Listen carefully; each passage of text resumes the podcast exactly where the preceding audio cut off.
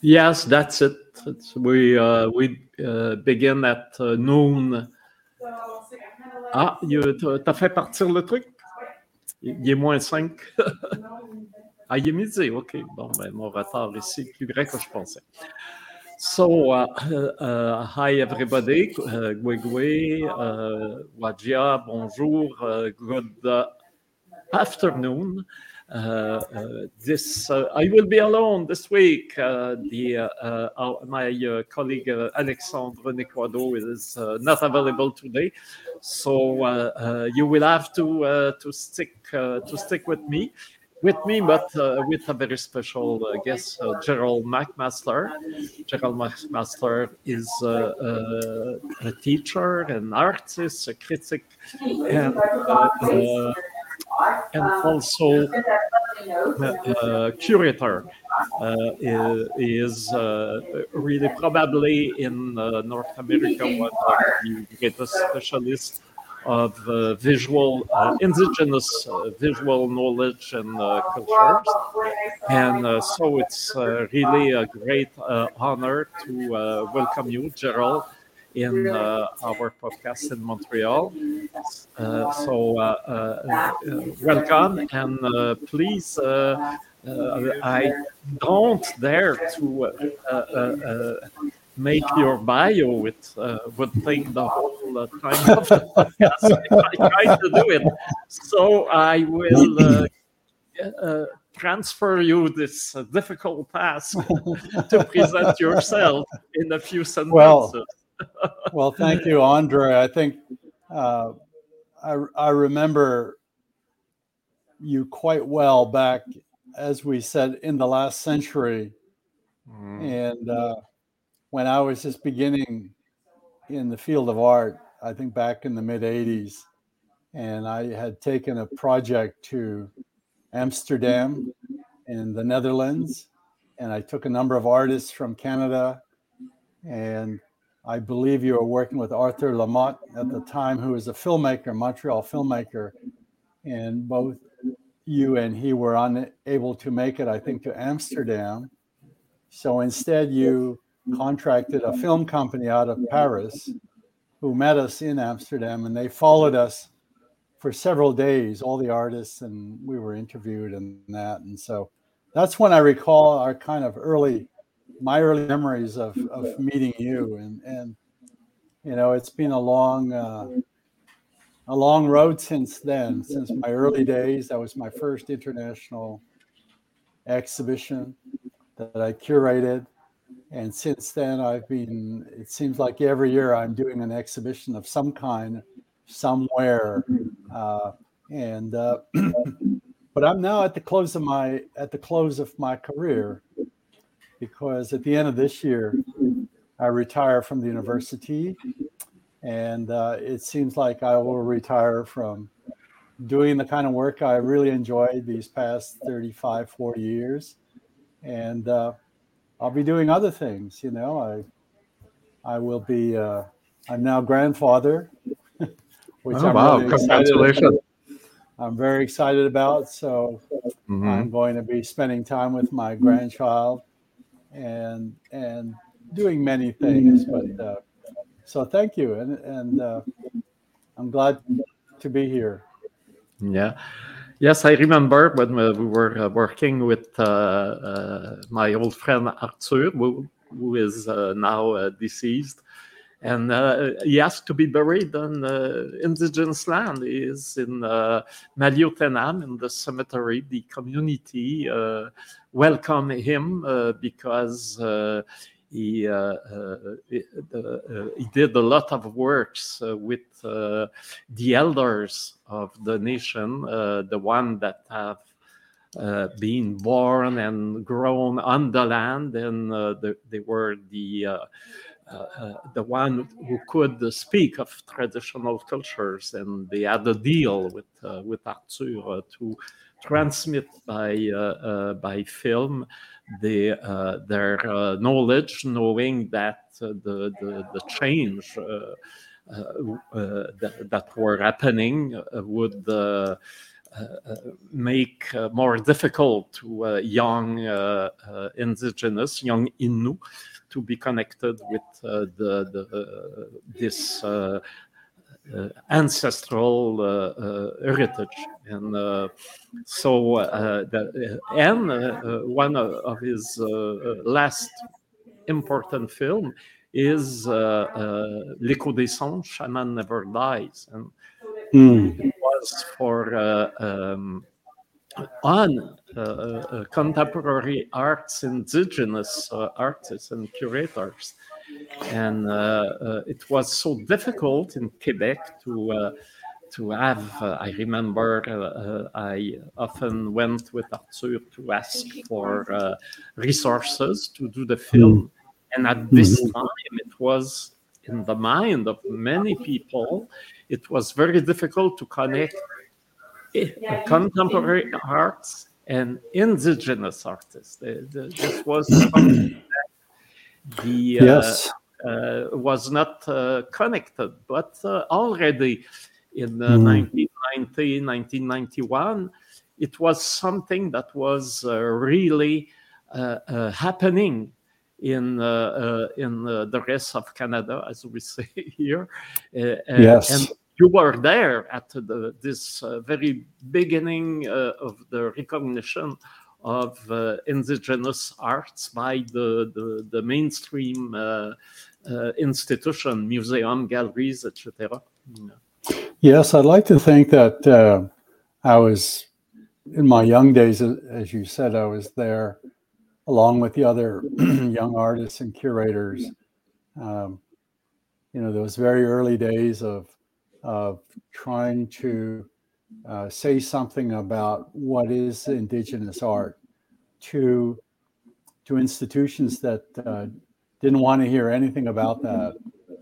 And uh, I recall the the film, well, I, oh, at least the uh, the name of the film that you mentioned, "Shamans Never Die," which is from a, a painting mm-hmm. uh, that was done by Jane Ash Poitras, who is a Edmonton-based painter. Mm-hmm. And we, when we were doing an exhibition, when I was curating an exhibition in 1992 at the museum in Ottawa, the uh, exhibition was called Indigena.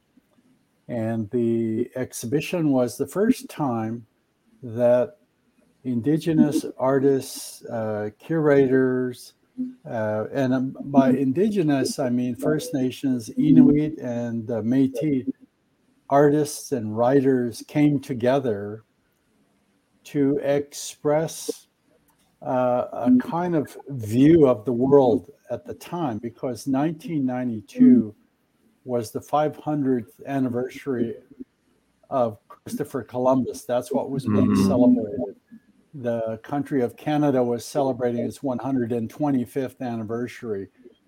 so these these two dates, these simultaneous dates, were a bit odds at odds with indigenous views at the time, and we felt that we needed to bring this community together to respond to those celebrations. To say, as indigenous peoples, what do we have to celebrate?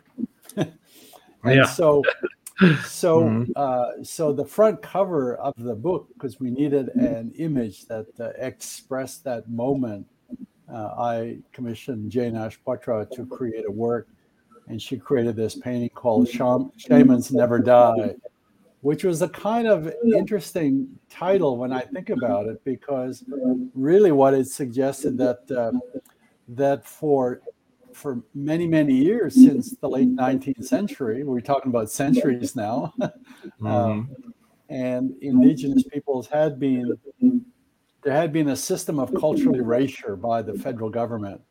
And so uh, from about the 1870s to the 1950s and 60s, when indigenous people started to come back and start to rethink about who they are, their identity, their culture, what is left that's around. And so, this notion of shamans never die was the fact that perhaps our cultures were, were really sleeping and uh, they had gone underground. And uh, so, the, the language and the stories uh, had this ability to survive because they weren't that visible as dances and ceremonies and giveaways are more visible. So the government was able to keep an eye on on that and to dissuade that from indigenous communities. But language, stories, those are oral, those are passed on. So when you think of this idea that something is really never died, but rather just went to sleep, and in the 60s, 70s, and 80s and 90s was that now it was coming back to life. And that mm. that artists were leading that charge. They were leading the uh, direction. And so this exhibition at the time of 1991 was important. And as you say, there were probably very few individuals uh, besides Arthur Lamont who was interested in in in what was going on at the time, and uh, doing a film and doing projects with indigenous artists in those early days was really was really important. And it's taken now since the 80s and 90s, and only recently in the in the last 15, 20 years, where the country itself has really taken a radical shift in which artists, there are many more artists, great artists, indigenous artists across the mm-hmm. country. And there's young curators who are now engaged in doing exhibitions and traveling around the world and doing exhibitions. So it's it, the, things have changed certainly since my day. And oh yeah, mm. really nice to see. Yes. Yeah. And also, uh, you are one of those who uh, brought that, that change that make it uh, possible uh, by your works and uh, by your uh, fights and by your writing. We can make now a big jump in time mm-hmm. and speak about today. You are at the OCAD University. Can you can you speak about how the this uh, university about arts and design mm-hmm. and uh, open to uh, indigenous uh, uh, uh, cultures and what you, accom- you accomplished there. Okay, I I am a professor at OCAD University, and OCAD stands for the Ontario College of Art and Design University. It is the largest art and design university in Canada, has something like 40, uh, 4,000 plus students who come from around the world. And uh, right now, of course, with COVID, much of our courses are done online. So we have students from around the world and many time zones in which we speak. And uh, I came about seven, eight years ago to OCAD University um, uh, to the position which I now fill, which is the which was an important position because it's the first time that OCAD University was given a Canada Research Chair. And uh, so I now occupy that Tier 1 Canada Research Chair at OCAD University. And what that means is that it has allowed me to, to build up a, a research center devoted to Indigenous art, curatorial practice, um, and we call it WAPA, the Center for Indigenous Visual Knowledge. And Wapatah is a Cree. I'm I'm from originally from Saskatchewan, so I approached our elders and knowledge keepers to to come up with a a, a word that would describe uh, the kind of things that we do. And so they they brought to me this this uh, concept called visual knowledge, or this way of condition of seeing, and uh, and I felt that that was such that was a tremendous breakthrough. When I think of my my career in the arts, it seemed like that what what my studies, my reading, my my writing, always appeared to be from, even though it was uh, done by an indigenous person myself. I kept thinking that perhaps speaking in English, or if you're speaking in French, um, and learning art history that that's the perspective that you you write from that's the perspective that you see from and so when i was beginning to investigate working with uh, linguistic specialists back home who gave me this this concept excuse me they gave me this concept called Ganawapatamoin, which is the condition of seeing, the condition of, of, of looking. And when I think about that, I really began to think that, and as I spoke with them more, they kept telling me that that you don't start from English, don't start from another language to do translation. Start your basis is from an indigenous perspective, and then go outward. And so, you know, trying to find a word for art, trying to find a word for culture is uh, literally impossible when you think about that. So so there's no use even trying to find a translation. So this idea of starting from an indigenous footing and perspective and going outward was to me such a, a liberating moment and opportunity because first of all i was a bit apprehensive in doing that because there was no such thing as visual knowledge really when you when you look about look look for it in dictionaries or online or somewhere so I was somewhat apprehensive in using this term, but as I thought about it more, and I thought, well, maybe that's where I begin from, and not apolo- not be overly apologetic, because if we're to begin thinking from indigenous perspectives, we have to start from that footing. We have to start from that ground and be unapologetic and just work with it. And you know what? I have started to uh, think that way started to write that way, started to try and use Cree concepts and work outward. And uh, and it's been liberating. I've been able to discover certain perspectives and voices within the Cree, albeit it's translated into English, of course. But it was a position for me to to begin thinking about. And so calling the center uh, the, just the simple form is wapatah, which is to see uh, the Center for Indigenous Visual Knowledge has been, as I said, very, very liberating. And so it's allowed us to do all sorts of projects. Right now, I'm just uh, working on a project which will be um, uh, opening this fall in September at the Power Plant Gallery of Contemporary Art here in Toronto, in which I'm bringing artists from the circumpolar Arctic, uh, from Alaska, Canada, Greenland, and the uh, Scandinavian countries, bringing those artists together with artists from the Amazon, from Ecuador, Peru, Brazil, and writers from those two areas, and bringing them together in this huge project. Just we're calling it Arctic Amazon Networks of Global Indigeneity. And so, thinking about that as an opportunity uh, for the Wapatah Center has been really important because what it it allowed us to do is think uh, that connecting global indigenous peoples, particularly in the arts, was important and and critical. Even though that's happening today, uh, there's exhibitions now all around the world where indigenous artists are coming together.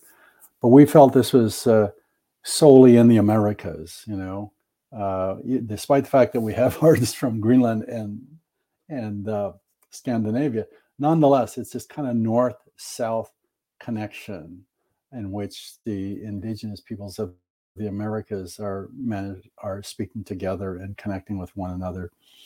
Uh, we have done symposias, we've done online, uh, since COVID, we've done online conversations such as uh, and these are all on YouTube, for example. So we've done a whole series called Indigenizing the Art Museum, in which uh, I interviewed curators and directors from uh, art museums in Canada and the United States and their view of how they are uh, the field of art within their own institutions. As I say, it's in the field of art.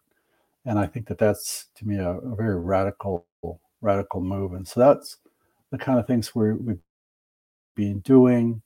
Uh, we hosted a number of years ago a, a, symposium again of Arctic Amazon artists we brought together.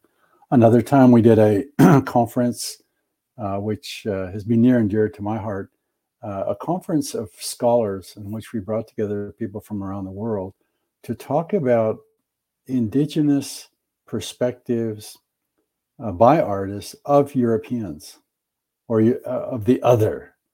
See, up until now, as you know, Andre, you know, we are uh, used to seeing representations of us, whether it's in art, in in textbook, films, in uh, well, you name it. It's always this outsider view of who we are, and we see that in museums and on film everywhere.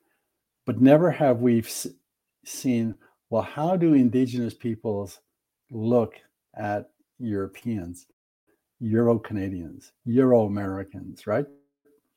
Or just people from other parts of the world. We've never seen that. And so it's been a project I've been working on for a couple decades now.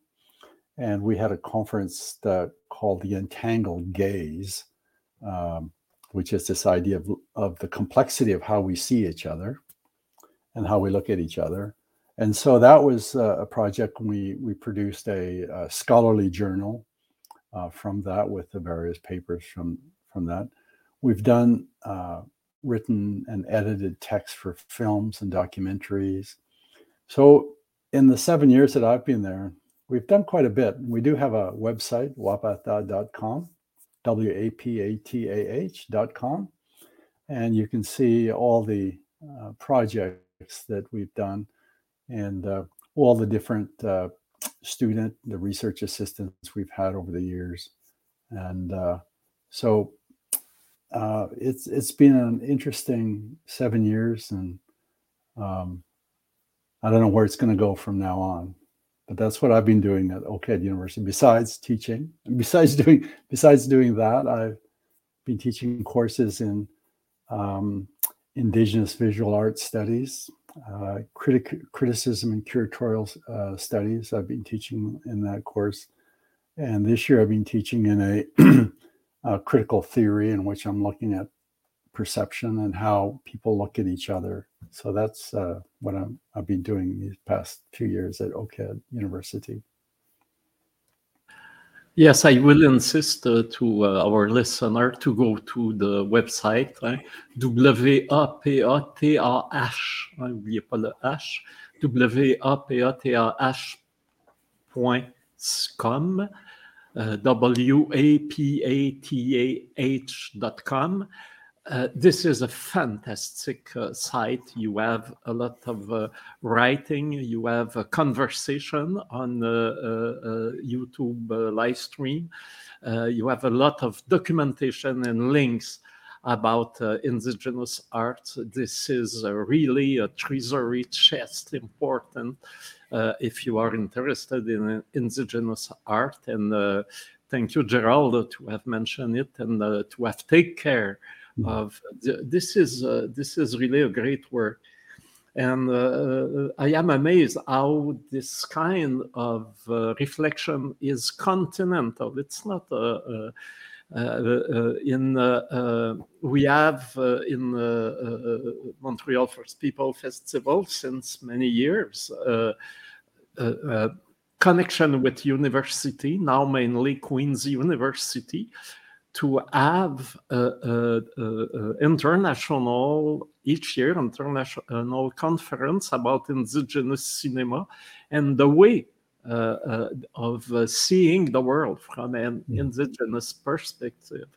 And um, I remember it struck me when uh, uh, I read, it was not an indigenous work, but uh, probably one of the main uh, uh, uh, Uh, uh, uh, in, intellectual works of the 20th century, the mythology of Claude Lévi-Strauss, the, the French ethnologist. And he take the same stories, creation stories, all kind of mythological stories from various indigenous places all around Americas, and he connect them and you can explain how structurally they are connected and how this is somehow uh, the same uh, uh, uh background from uh, every uh, particular indigenous way of life or in particular culture, very, very different in their creation, manifestation. But uh, when you go deep enough, you can uh, discover how they uh, all interconnected. And uh, also, uh, uh, I founded the, the festival in 1990. And this is an international festival where indigenous from all over Americas and all over the mm. world come. And mm and uh, right now, uh, I know you were also one of the first uh, at the Biennale Venice. I think you were there in 1995, if I remember well. But uh, right now, at the, the, the Biennale of Venice, there is a, a, a focus on, uh, and since uh, the, the, the, the last two, three, four uh, Biennale, this is the most famous in the world. The, the, there is a focus on indigenous uh, artists, contemporary art artists. And right now at the Sami Pavilion, I know that uh, Wanda uh, Nanibush is there to collaborate uh, on, uh, and the, the opening was uh, this week or last week, if I remember well. Yes. so th- this is a big accomplishment, a big step from what we knew before. It's a it's a huge step, and um, um, you know when we think that uh, well, Venice is is is an interesting place because the Biennale itself is based on national pavilions, and I think back in 1995, uh, when I was working with the artist Edward Poitras, we represented Canada. And uh, so each of the countries around the world has their own pavilions. And in those days, of course, uh, you know, there was very little interest in indigenous art or artists. In fact, uh, there were very few people that attended from Canada that you'd say were indigenous. I know there were my family and my cousins basically were the ones that attended uh, that were that one could say that they had a, a, close connection. But things have changed, you know, over the years. Slowly, uh, you find more indigenous artists coming, whether it's from Australia or whether it's from New Zealand, representing their countries, and there's some interest. When I was working with the Smithsonian's National Museum of the American Indian uh, back uh, almost 20 years ago, we would uh, uh, um, we would uh, rent spaces in and around Venice, and we would work with uh, a couple American artists from the U.S., indigenous artists, and put their exhibits there, which was in proximity of the Biennale of Venice. Uh, they called them collateral events, and so we did that. But over the years, there have been more and more interest in in, in going. Uh, as I said, it's a national uh, interest. Other biennales from around the world, the biennales are exhibitions, international exhibitions that take place every two years. Um, these are now happening everywhere in the world. There's one in Toronto right now, um, and but there are different kinds. But Venice is special because Venice is old. It's been going on since 1895. When I when Edward and I were there in 1995. It was the 100th anniversary year. But since then, there's been more and more interest. I think, as I said, the interest in indigenous uh, presence of artists from around the world. And this year, having the uh, the Sami three Sami artists being selected to represent the Scandinavian countries and and in turn um, they call it the Sami, Sami Pavilion. I'd like to think that they got the idea that uh, from from what I did with back in 2018 when I was working with 18 indigenous architects at the Venice Architectural Biennale, in which we weren't just representing Canada. In fact, we took down the border. We ripped the border down and said, nope, this pavilion uh, is going to be an Indigenous pavilion and it's going to represent Canadian and American based architects. So we had 18 architects from across the across Turtle Island because we felt that we shared so many ideas and, and we shared cultures, we shared ideas, we shared space, we shared history, so much was shared and that we we felt that we went as one group and there was um, as i said 18 and i felt that that was that was an important opportunity. Um, but we didn't have the numbers again of, of people going. There were there were a number of indigenous peoples that were there which was really really good. Artists and probably young architects were there.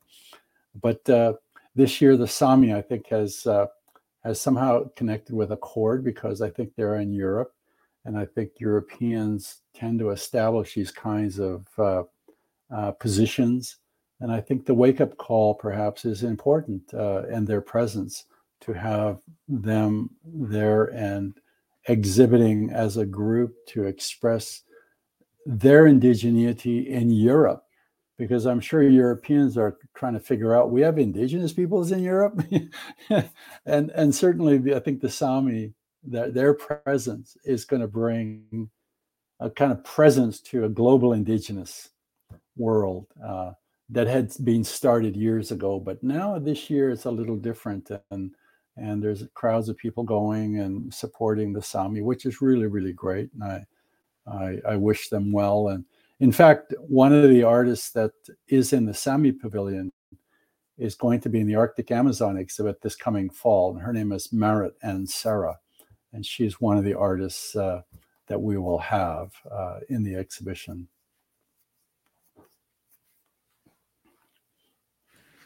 Uh, you mentioned, you just mentioned, and uh, I think it was important. You were uh, in uh, pioneer uh, there too. Uh, the uh, famous on the, the Capitol Hill in Washington, the famous museum and uh, uh, that have uh, been long to to establish. But and you were there also, and this is a place were, well, uh, Douglas Cardinal, the architect, was Canadian. Donc, already in uh, this uh, very famous museum in the making, the, the frontiers between uh uh uh, uh, uh, uh, different parts of America were not considered. the, the indigeneity was embrace the whole hemisphere, the, the whole hemispheric world of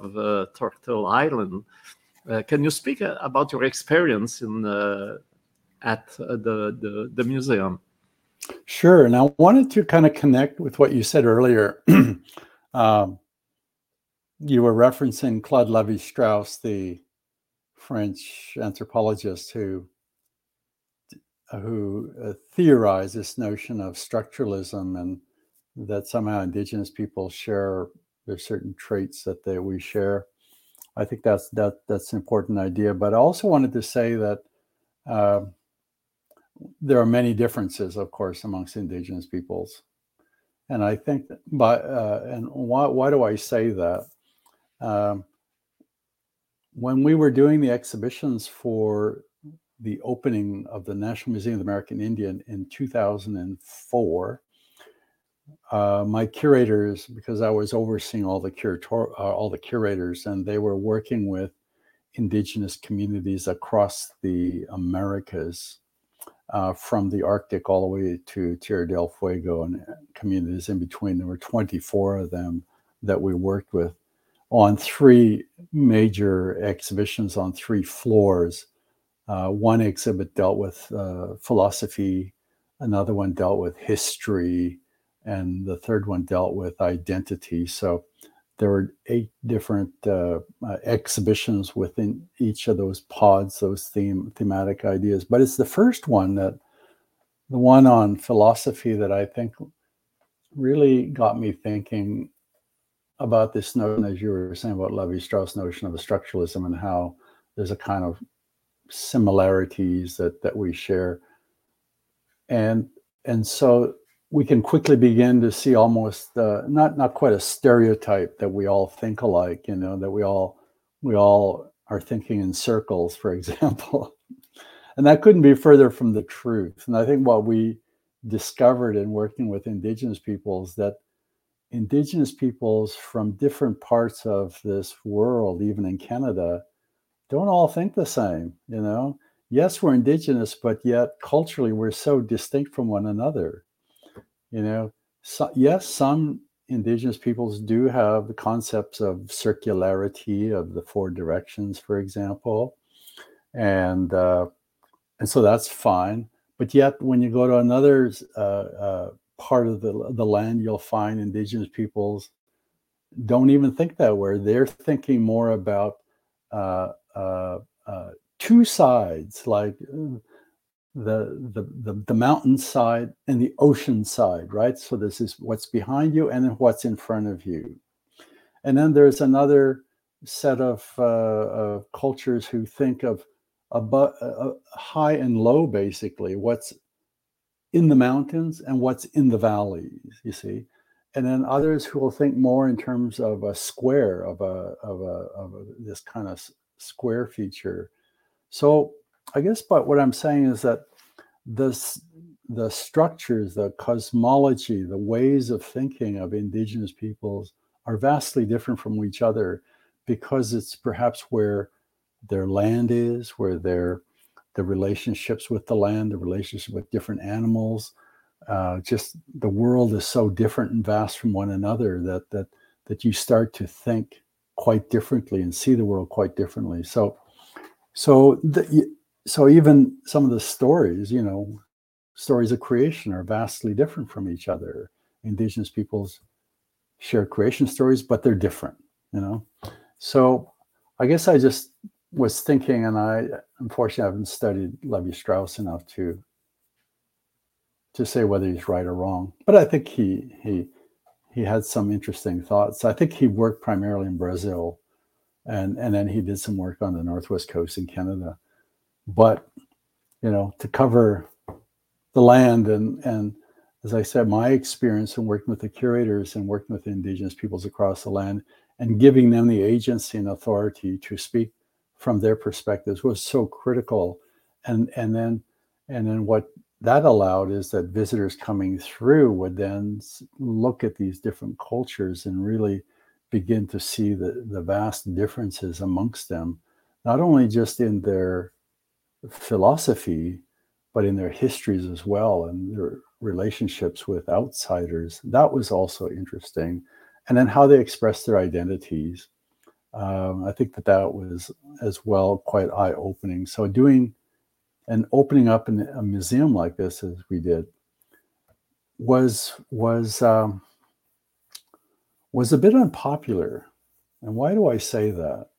Well, the press, the press who reported on it at the opening, it didn't meet their own expectations. In other words, it didn't meet the kind of things that they expected that indigenous peoples would be, the kind of exhibitions that we should have, maybe should they all be about art and visuality or should they be about um, the kind of ethnographic uh, views that, that that were always present in museums?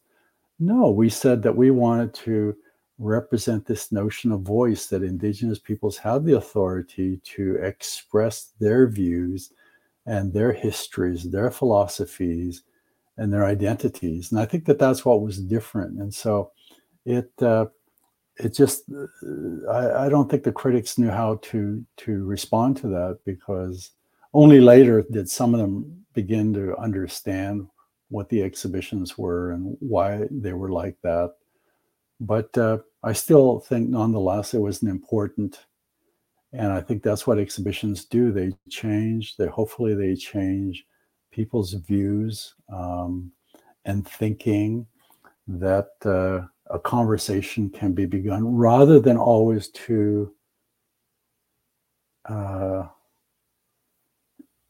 cement people's views of, of what who we are right? To to always say oh that's how indigenous people think. Now i feel good about it rather than say oh i didn't realize you think that way. You have a very different view than what i thought. So i think that challenging opening up people's perspectives and minds to new thinking. I think that that's what exhibitions, that's what these projects are about. And I think the National Museum of the American Indian did that and is is hopefully continuing to do so. And I think it was really a a good opportunity for me to to contribute to to the to the new museum. when it opened in 2004.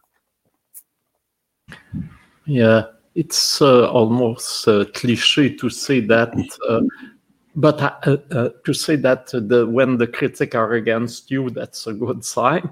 but uh, I would say that in this particular case, it is obviously a good sign because mm-hmm. uh, if uh, you bring a new perspective that is not uh, that uh, the, the, the the people that are walking in the old way are not able to understand at first sight, it means uh, that you are changing uh, things and uh, the mind uh, and of course it takes time and it can uh, hurt uh, at, at first contact but slowly the the the the, the, the visitors and the, the, the people going into the the museum are learning and to to look and to listen uh, differently.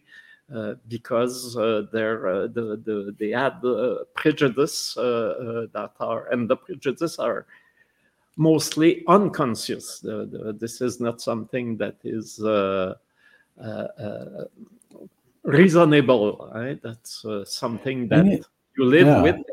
All of a sudden, there are challenge. Of course, there, there is a shock when when, when it happens. Well, when you think about in you know, when we think of our countries, both Canada and United States, you realize that in Canada, the visibility of Indigenous peoples is far greater. The percentage is far greater. So, you know, just reading about Indigenous news in the paper, in the national newspaper, seeing on television, is nothing new. Whereas in the United States, is still uh, because of the vast numbers of blacks, Hispanics, uh, Asians, you find that the the percentage of numbers of indigenous peoples is still quite low and americans i think you uh, indigenous americans will say that a lot of people still see us very differently and they still want to pigeonhole us into a past that uh, was totally false and foreign and that uh, so they've been struggling a lot more um, to for that visuality that presence and so having exhibitions like that try to challenge their views has been a struggle. And they still continue to do exhibitions in which that tries to challenge those viewpoints of, of how Ameri- the American public sees them because they they're just almost totally invisible, you know. So um, uh, because they are located in um, in centers uh, that are that are on on the periphery, except perhaps if you go to the American Southwest, where indigenous people are fairly, fairly uh, visible in New Mexico and Arizona. But the rest of the places, you know, you start to see that, in fact, indigenous peoples are quite invisible. And so it's been a struggle. And I think that that uh, the museum being located on on the mall in Washington has been uh, important. Um, and uh, they will continue to produce uh, projects, which I hope that that you know reaches reaches the public in in new ways. So we'll. It's been a long time since I've been there. um, I enjoyed my time when I was there to to leave my work here in uh, in Canada to go there to work with them to help them um, open up their new museum was something that was important for me to do, and I think that uh, I learned a lot from from that experience, and you know I bring things back here to Canada with from that experience. Yes, but we have to say in United States they are invisible because they are pushed away. Uh, uh, in uh, of course physically, they uh, they were uh, uh, moved. Uh, uh, there, there, was a, an ethnic cleansing in United States that happens in the 19th century, and now the, the I think the the the, the culpability in the uh, the guiltiness in the, the American psyche make uh, that they don't want to see uh, the, their own uh, history and their own reality. That's why, because if you look at the percentage, there is uh, a lot of uh, indigenous uh, persons. Uh, uh, we are not that numerous in in Canada neither. So mm-hmm. I think that the the, the this is a sociological situation, and I don't think the numbers there is is that important. I think it's more uh, sociological exclusion that uh, uh, are happening, and obviously. Uh, this is uh, uh, the the, the museum is certainly a challenge to that oblivion of uh, uh, indigenous uh, history, cultures, and contemporary realities. Well, that said, I think that the uh, it's it's always about narrative, isn't it? You know, when we think of the what the American narrative is, like say even the Canadian narrative, and who tells that narrative, right? And I think that that's the that being the challenge with the Americans is trying to tell an American Indian or Indigenous American narrative story that fits within the U.S. because uh, the U.S. narrative is so strong in the minds of of, of the people that uh, seemingly it's really just the black and white narrative that that that has any strength, and then you have this kind of his, uh, South American, Mexican American influence of that narr- into that stronger narrative. So, as you said, this kind of ethnic cleansing of indigenous peoples in the early 19th century it just seems like indigenous peoples have disappeared from that narrative. And they only fit the narrative that's at the beginning when the US was beginning, but they don't enter anywhere else at all. You know, and I think that that's been the struggle of, of museums and institutions is to to try and have a contribution to the greater narrative. And it would be interesting to see what the some of the mainstream museums in the US are doing because at this point they they they just might say oh the American Museum of the American Indian is telling the story so we don't have to tell it you know but I would argue they should tell it you know?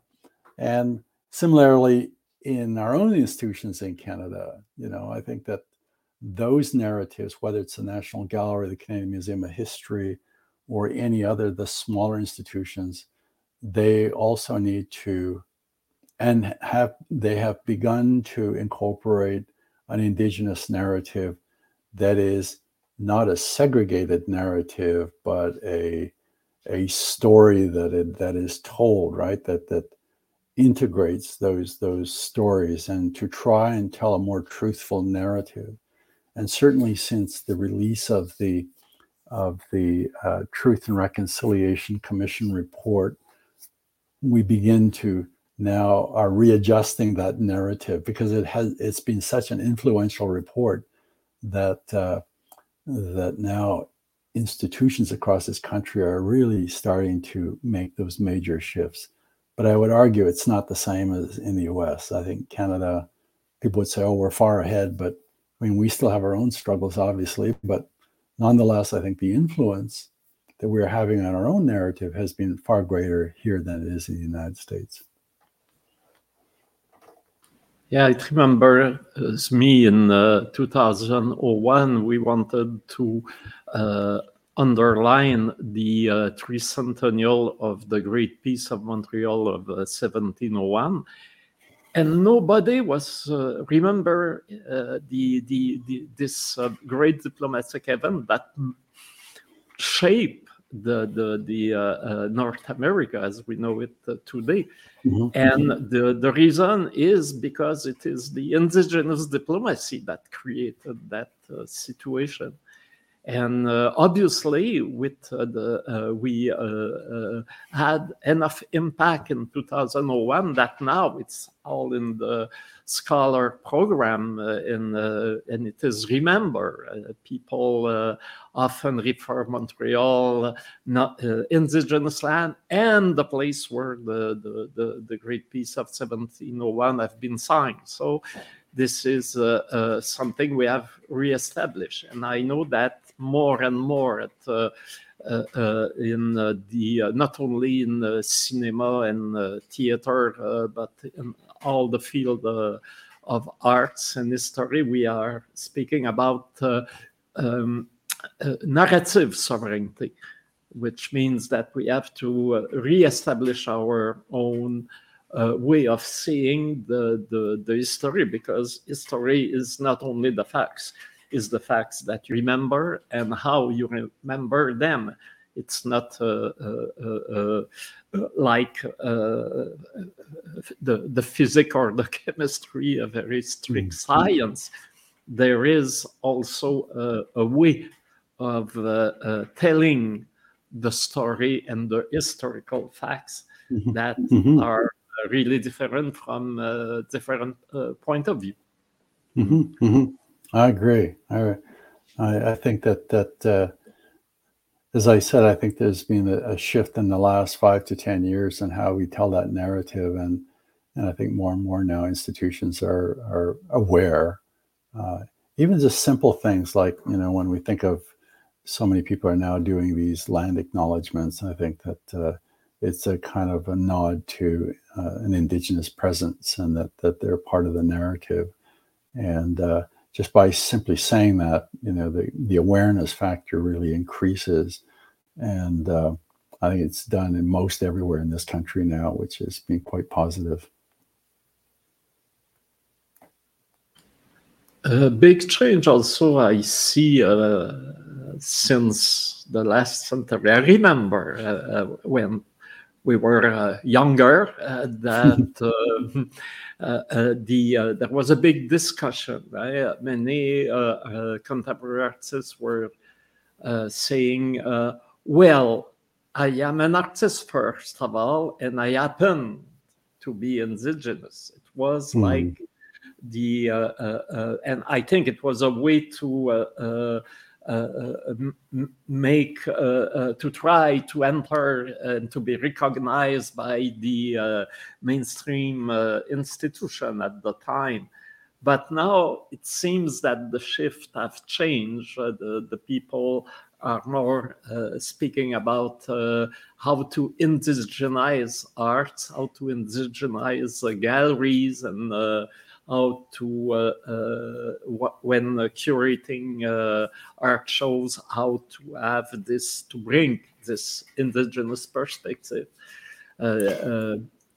Did you, did you agree that the, this is a shift in the, way we see uh, ourselves as artists curators? Well uh, yeah to some degree I, I, I agree. I think that uh, um, there was that moment um, in which artists were, indigenous artists were, first of all, trying to discover themselves as indigenous uh, peoples and then realizing that that strategy wasn't working in the art world. So they, they felt that maybe they must shift that, that uh, strategy, that position to say we are artists first and indigenous second, you know? And so that worked for a number of years, I, I, think, until more recently, as you say, I think that there's more um, artists are more comfortable in stating who they are. And I must say that uh, that there's a, a, another kind of shift that's uh, that's one in which artists do state that uh, you know when we when we think of the question of identity now it's not a singular identity that people have or a singular heritage that people have, but rather you, will discover that uh, people are more comfortable in addressing their mix, you know, their métis, their métiness, their métissage, or whatever the terms may be, but that people come from various heritages and that they're influenced by those heritages, you know people uh, grow up in so many different circumstances and contexts and and places. Uh, no longer are they from one area, an indigenous group from one area, but they may live across the country where their but their ancestors come from another area. So this kind of flux of being, I think, is uh, something that's being addressed by young people, and they're just saying now that, well, I'm I'm more comfortable in who I am and where I come from, and and just the fact that my heritages are or more than one, and uh, but I think significantly, I think there's still uh, there's still a, a, a, a I think the pride in, in having an indigenous connection uh, for for some for many is is still important.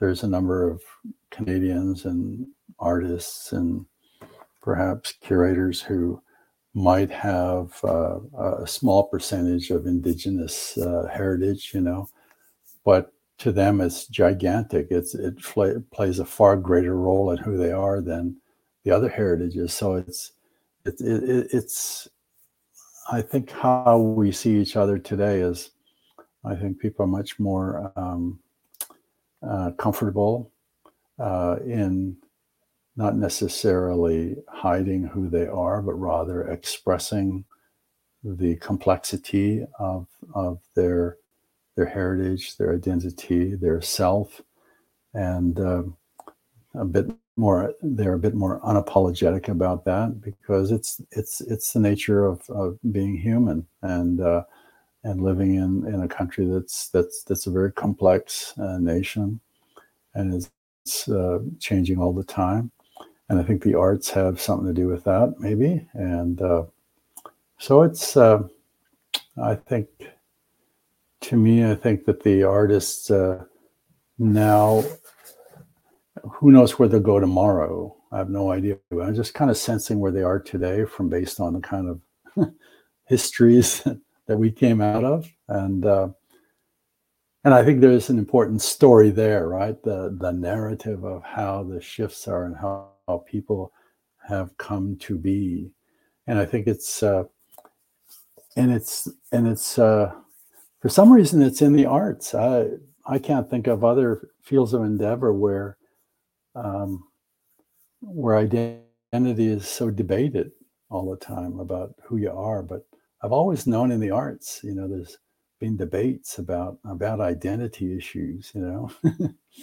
and um, uh, but now, now, yes, we might see them in film. As you're you're in you're in an area of film, and I notice there've been debates and about people's identity, whether they're indigenous or not, or what percentage are they, or you know, who can call themselves indigenous. I mean, these are yeah, they're important questions, but they're the contexts are different each time you talk about that. Yes, obviously the the debate yeah uh, has taken place in uh, Quebec too, and uh, uh, uh, sometimes it's okay, but sometimes it's clash, and uh, I don't think it's very it's not often productive because identity is something so complex you you cannot just identify give a portrait of a person only by his blood quantum or his identity card. the, the uh, each human being is very particular and with many uh, heritage and many way to connect to uh, part of those uh, traditions and uh, ancestry. So it's not. Uh, it's part of the the the, uh, the, the, the fabric of the society, and uh, it is something fantastic that diversity, but also uh, it makes things more complicated, obviously especially that it's something that we want uh, that now the big institution like uh, Telefilm Canada or uh, Conseil uh, uh, uh, Canadian Art Council have indigenous program and and the argument argument behind this was that exactly the notion of arts can vary if you are from uh, uh, Uh, uh, an, an, indigenous uh, uh, background or if you are more on an occidental background. And uh, that's where I think uh, uh, the the divide began because who is able to access those programs that's where uh, mainly the the clash uh, happened and uh, i guess it's the same thing in the in the universities too. Mm. yeah it's uh i've been trying to think about uh, kind of the histories of how we came into these uh, arguments. And one of the things that i like to think about is is what was life like in the 19th century or the 18th century when our cultures uh, and the indigenous peoples across this country were strong in their language, their culture, their being, and their sense of the sense of self was was very very strong, and where they they would have uh, constant uh, contact and connections with newcomers, settlers, uh, Europeans, Euro Americans, where they traded uh, material, they traded for uh, goods, and artists were influenced by the new material that was coming in from Europe. Uh, sometimes new ideas would enter into into the communities, but I always kind of thought that you know when you are strong in your language and your culture you you have a you have a particular attitude and a view towards the world where it's it's always one of strength. And uh, where you, where you feel that you are um, um, what's the word I'm trying to find? Your your uh, where the impact on you is far greater and there's the and where where where one thinks that let's say oh what i'm trying to say is that with the imposition of the laws the laws like the indian act which was all about a cultural erasure and which happened over a 70 year period over generations what we find is that the generations of the 50s and 60s and 70s was was was vastly different from what it was in the 19th century. And so because so much has erased our people in the, in that time period were trying to recover what was erased what was what had been taken away from them whether it's the objects whether it was the songs or any parts of the culture. So they they they they felt this uh, you know we needed to recover that. And so we started to think in terms of what what is traditional you know how did we do things based on our, what our ancestors did? And so you had this this notion of a that uh, that some people knew more um, knew more about the culture than others. Others knew more about the tradition than others. Others knew the certain languages greater than others. So you kind of had a bit of competitiveness and, and view uh, about this situation. And so to me, when I think of the of our ancestors in the past, to me, they had always been present in the moment. You know, there was no fear of, of, of losing something or having something erased. So you were readily accept outside ideas, outside uh, material, and you continue to express who you are with no sense that there's going to be an impact, you know. But then, of course, with the this the the cultural erasure that happened in the 20th century and then we look back at the past then you realize that that uh, this recovery has had an impact on our thinking.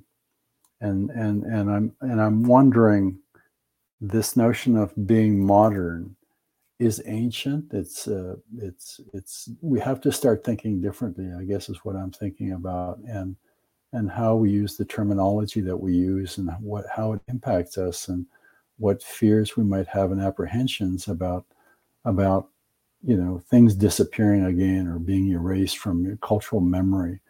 And so there's i think we we we to some degree we live in that a bit of a fear of, of that happening again. And uh, i think our communities are working hard to maintain that level of of, of a relevance and importance for for the younger people for uh, future generations and hopefully we can recover from that and be strong again and where we don't have uh, we we we get into those kinds of arguments uh, about about cultural loss and who's who is more indigenous than the others but rather we we just feel comfortable in who we are and as as our ancestors did you know because they were strong they had they had everything um, despite the fact that yes we were our, our numbers were getting less and less because of disease or warfare or treaties where our land were being taken away. But nonetheless, I think there was a different kind of attitude to our to our ancestors than perhaps um, what what we're feeling today sometimes. But uh, but I, I I mean I have hope, of course, that we're living in a good age where we don't have to worry about that too much any longer. I think our our peoples are strong and uh, communities are working really hard. I can see it everywhere, uh, both in the arts and the cultural industry. And uh, linguistic specialists are working hard to recover the languages. And maybe there is something there that we need to look at and delve further into our culture and our history. Uh, I would like also to, uh, because when we uh, uh, had the idea to have you at uh, the at this podcast, it was we see your declaration about the in Rome, the in the Vatican, all the uh, mm. indigenous uh, artifacts and uh, collections they have there, and you ask for more access to repatriation of some of them. And uh, I think it's very important uh, because now the Pope seems uh, to uh, uh, take, uh, finally takes the responsibility of the church to acknowledge how all, all, the wrong they, they did with residential schools.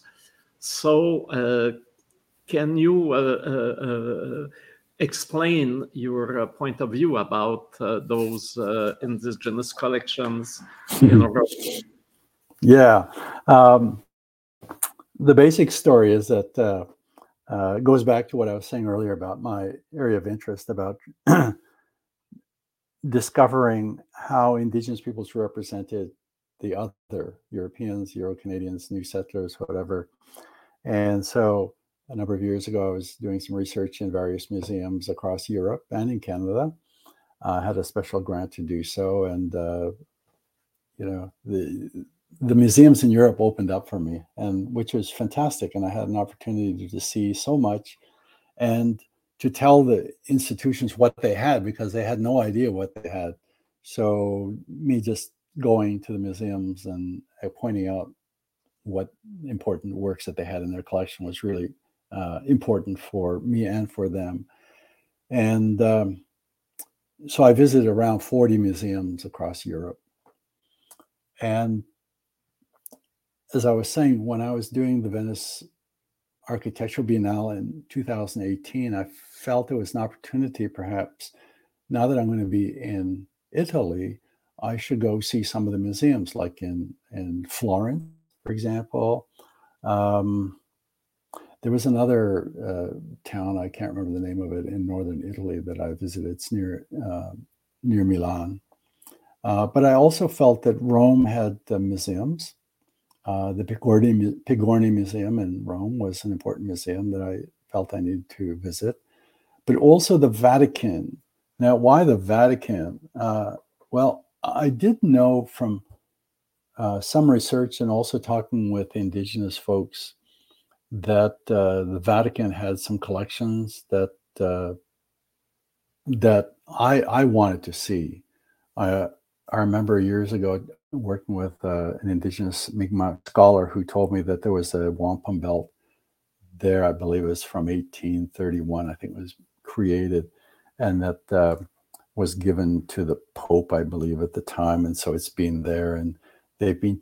He he said he'd been working years and years trying to see it, and the Vatican would not allow them to see the the belt. And I think it's well written about uh, in in certain papers and and it had images of that kind of relationship between Europeans and indigenous peoples, which I was really quite interested in seeing. But you know, uh, and as I've read stuff over the years, where I'd read something to say, "Oh, uh, this community gave something to uh, the priest, which was then to be given to the Pope," for example. Um, and in my research over the years, what I have found is that there have been various representations of Jesus Christ on the cross or some kind of representations of Christianity. And I felt, well, the Vatican, the center of the universe for, for Catholicism and Christianity, and with this vast collection, surely they have something in their collections. And it's for that reason alone that I was interested in in seeing what they had in their collection. So I tried by emailing, by telephoning. I even had um, Italian research assistants, both here in Toronto and one in Rome, trying to help me to get into the uh, see the curator. Uh, but to no avail. I had uh, scholars in Europe helping me, perhaps because they've worked with the Vatican. I had a museum director from Genoa who knew people, etc. So I was trying all sorts of ways to access the collection, but to no avail. And so a, a Canadian journalist uh, called me one day and wanted to know my story. And that's how it got into the news uh, prior to the delegation going uh, to Rome to see the Pope and uh, I was told that the delegation was uh, going to uh, see the collection. But you know, I think they only got as far as the exhibitions that are in the Vatican, uh, an exhibition called uh, um, what is it called? Something Mundi, Anima Mundi, I believe it is. Everything that is living is connected. I think that's the phrase. And my sense is that's all they got to see. I don't think they got to go behind the collections, which is where I'm interested and I have been interested in seeing. So when they were asked of me, uh, what what do I want to see from this visit um, of the delegation that's going? What could what could be the future? And I said, well, you know, I think that first thing is that indigenous peoples across this country have been going to museums around the world trying to locate works that come from their communities. And I said that, you know, it'd be great if they opened it up to indigenous communities uh, to come and see what they have.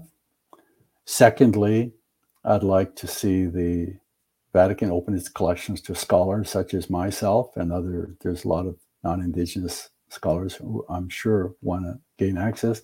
I do know there's some indigenous scholars that have gained access to the collection, but there needs to be more. And I, and thirdly, I said um, the potential for, and I know some indigenous people are talking about repatriation, about bringing things back that may be sacred or of what they would call objects of cultural patrimony that but i said repatriation is a long process. It's more difficult process that uh, it'll take years. And so it may be totally impossible but that's that's a stage. That's an opportunity that i think could be had. And fourthly i said you know would be how could you de- you know because we use the term these days of decolonizing whether it's a decolonizing a museum or an art museum or institutions in, in this country. And I said, the Vatican could also be decolonized. And how could it be decolonized? Well, they could invite scholars, they could invite communities to come and see what's in their collection to help them identify what's in their collections, maybe help them put them online to correctly identify objects, to do research on it. Um, and I said, there's maybe, and because they have a museum there, I think indigenous curators could help them do exhibitions, right? So they can be decolonized in a in a number of different ways. So those were some ideas that I I, I suggested that could be had and could be done uh, into the future. And I think it's important that uh, that the now that the Vatican has uh, shaken hands with indigenous peoples uh, in a diplomatic way, and perhaps one that will be uh, uh, done in in a way that recognizes the the experience that all indigenous our our ancestors have gone through of this idea of cultural erasure because the church is largely implicated with the government in a cultural erasure so i think they should also be on the side of, of working with indigenous peoples uh, of, on the side of recovery and retention. And uh, all the other words that begin begin with re like repatriation. And uh, i think that those are things that the vatican can can do but i do know it's a it's a huge institution that there's billions of catholics around the world and that uh, opening up the vaults to you know small numbers of people from North America, I think is is last on their list. But it, hopefully, we've moved up the list where they can at least answer their emails, answer their phone calls, and where we can make appointments to come and see the collection. I think that's it's not asking for much, and that's what I'd like to see happen. Well, let's hope that some uh, bishop or cardinal is uh, listening to our podcast and uh, can open the door. I uh, well, I, I, I said uh, I said to somebody one day. I said, "I'm going to pray to our great my great spirit, and perhaps uh, my great spirit will talk to their great spirit and reach down into somebody in the Vatican and wake them up and answer the phone." yes, I knew they have those codex of uh, very, very rare book by uh, indigenous uh, uh uh, knowers that uh, were written by the, the Spanish conquistador at mm. the first contact. And they have few pages of the codex, very, very precious. They, they, you can find it in dictionary and encyclopedia. The, that's well known, mm-hmm. but I didn't know they have that huge uh, amount of uh, indigenous uh, arts or artifacts. Uh, that was new for me.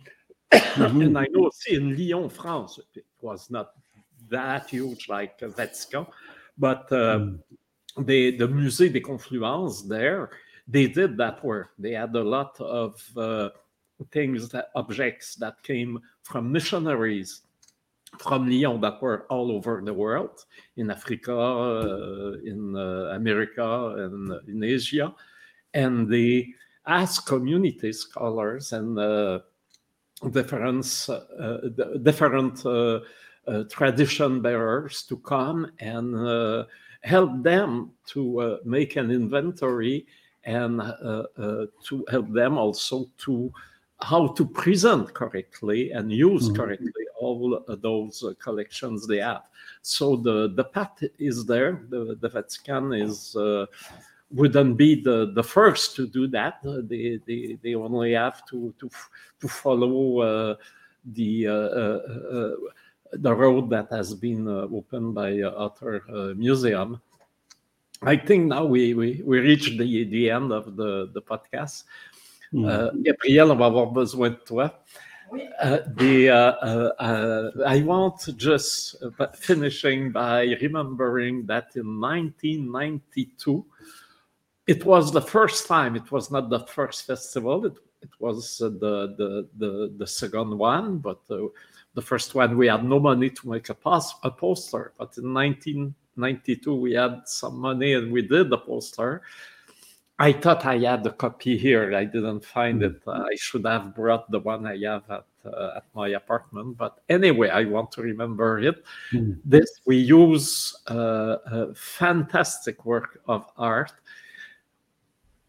in, uh, entitled "Conversation with Three Point," Mm. and the artist was Gerald McMaster.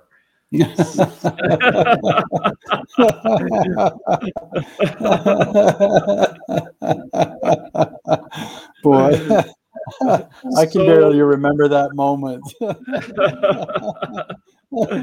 so we we have kept the the connection and uh, uh, of course all with all the works you, you are doing you can consider uh, uh, montreal also as a place to uh, where uh, you can uh, uh, uh, exhibit where you can uh, work where you Mm. can uh, we have a lot of venues and uh, now we are recognized uh, Vue and Insights as uh, uh, a cultural, almost a cultural institution in the city, so we can uh, uh, easily uh, uh, uh, make the, the, the ground uh, easier for uh, indigenous artists or curators. So Mm.